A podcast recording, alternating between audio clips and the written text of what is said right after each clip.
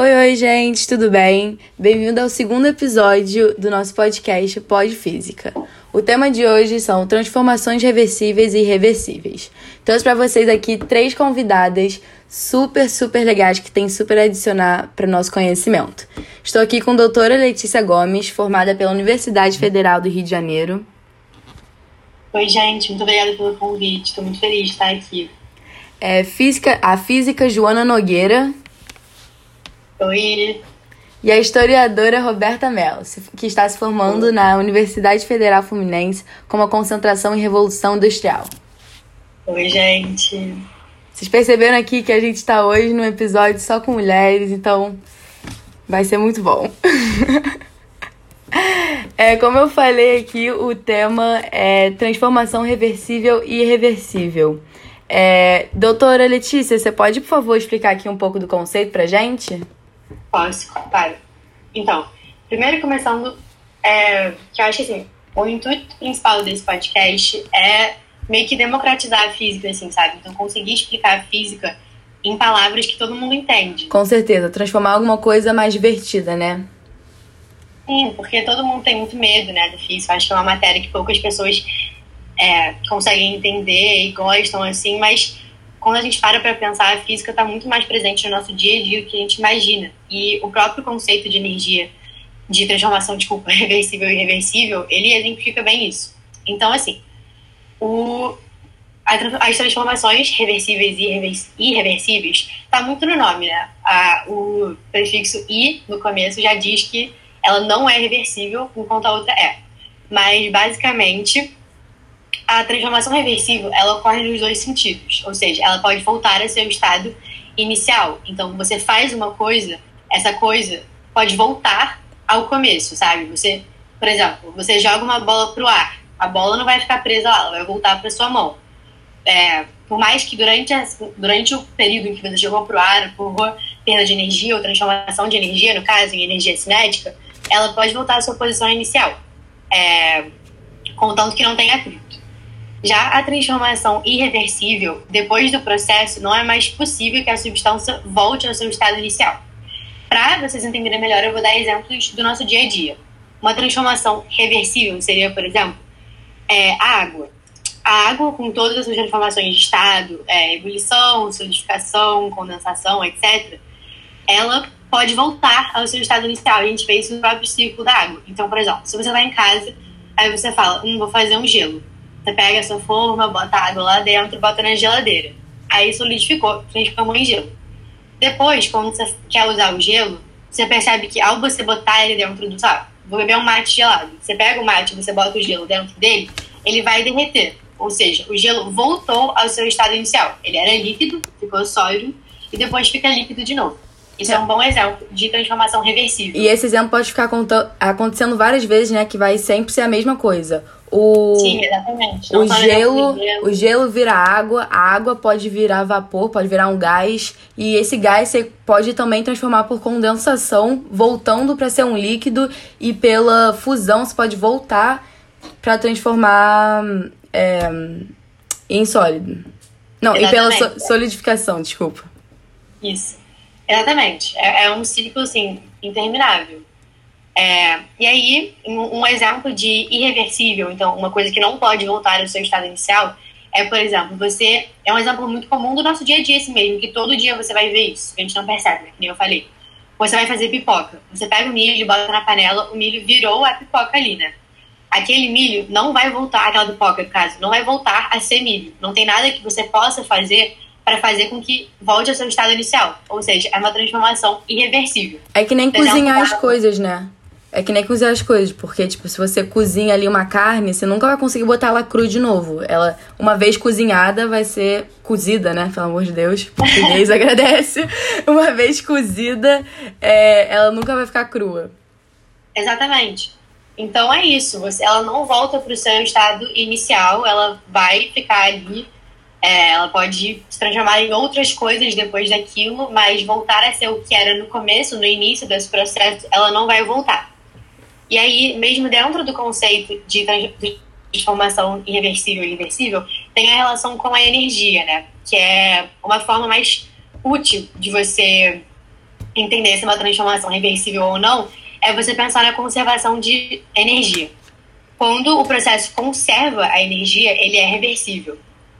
É, então, imaginando assim, uma criança ela vai jogar uma bola para cima com a força máxima. A bola, quando ela está subindo, vai diminuir a velocidade, ou seja, diminuindo a energia cinética e acumulando energia potencial. Obviamente, a bola vai cair por causa do princípio da gravidade, e quando ela cai, ela vai retomar a energia cinética e perder a potencial, consequentemente aumentando a velocidade. Isso vai acontecer até que a bola retorne ao ponto de partida, ou seja, a mão do menino que jogou, com a mesma velocidade inicial. Que nem a gente viu aqui, a energia não foi perdida, ela só se transformou, você entende? Super, super entendo isso aqui. É, realmente, são coisas que acontecem no dia a dia aqui e você não, você não percebe até você realmente relacionar Sim, com a física. Exatamente. A gente pensa ah, em leis da termodinâmica, reversível e irreversível, a gente acha que é uma coisa monstruosa, assim, mas é um conceito muito mais simples de entender do que parece. Realmente, bem, bem simples. Na irreversível também tem uma relação com energia, né? Sim. É, a gente já viu aquela coisa da. Tem um exemplo que é muito falado da pedra, que é tipo, quando você taca a pedra de cima, é, a, a pedra ao tocar o solo, ela tem parte de sua energia é, cinética dissipada em calor, né? E tipo, essa, essa pedra, ela nunca vai se tornar a mesma. Então, tipo, a partir do momento que ela teve o atrito com, com o chão, ela, ela nunca vai conseguir, tipo, voltar para onde ela veio. Então ela vai ficar lá presa lá embaixo.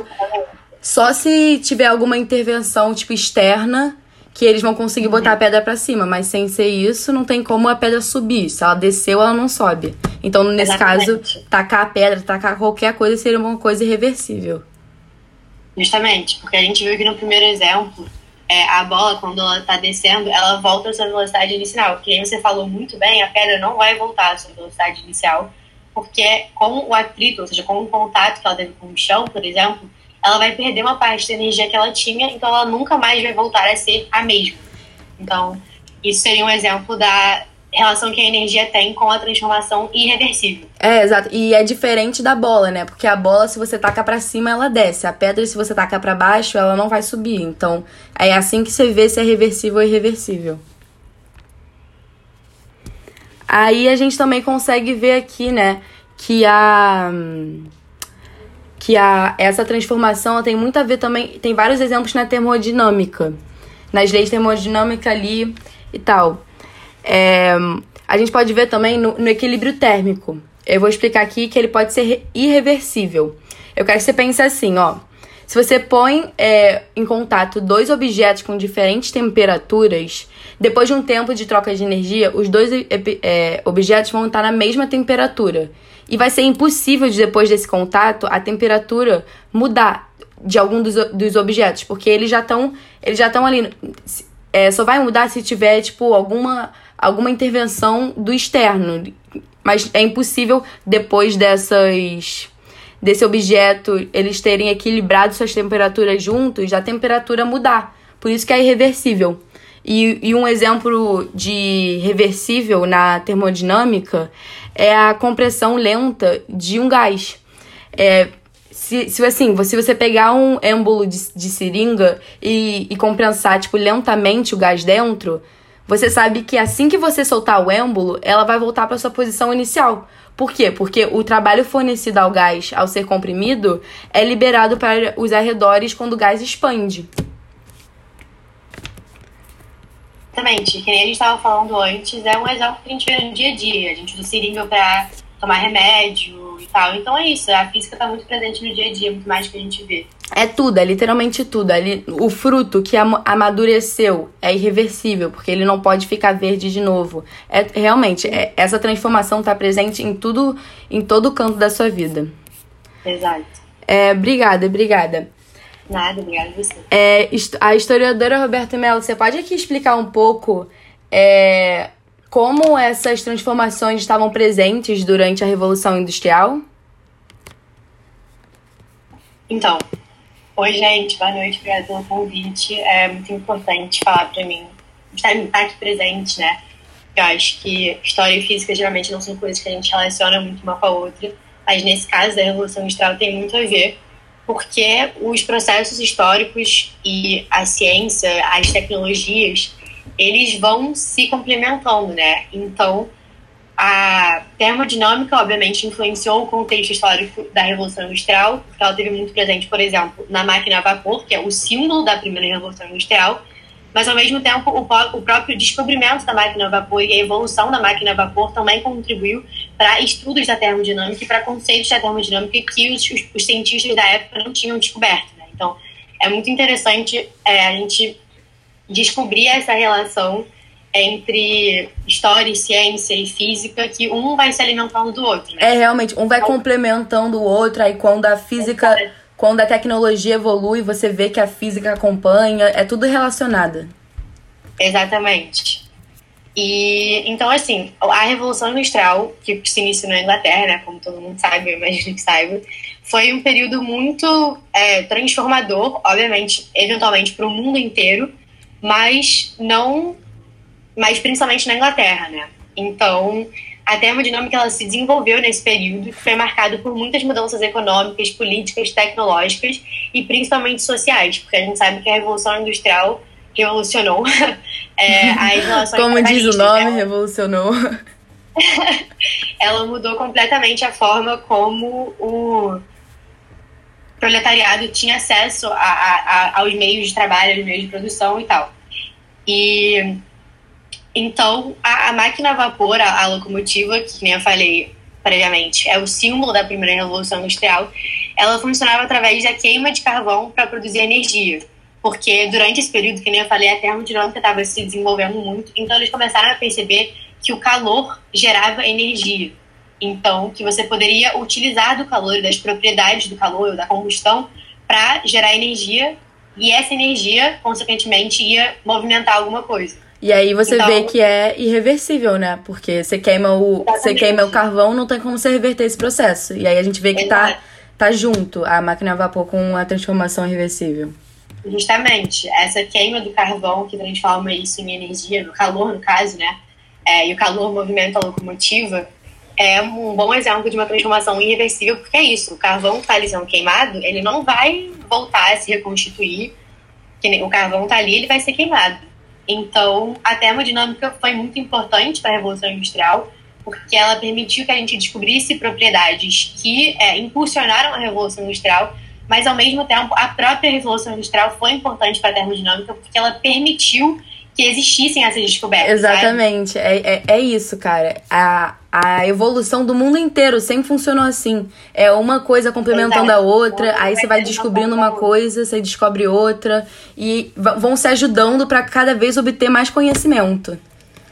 Exatamente. Mas é isso, gente. Espero que vocês tenham aprendido aqui um pouquinho mais é, sobre as transformações, revolução industrial. Gente, muito obrigada por ter vindo aqui. Adorei a nossa conversa. Espero que vocês voltem.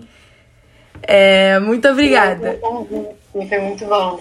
Tchau, tchau, gente. A gente estava tentando aqui transformar a física uma forma legal para vocês aprenderem. Obrigada.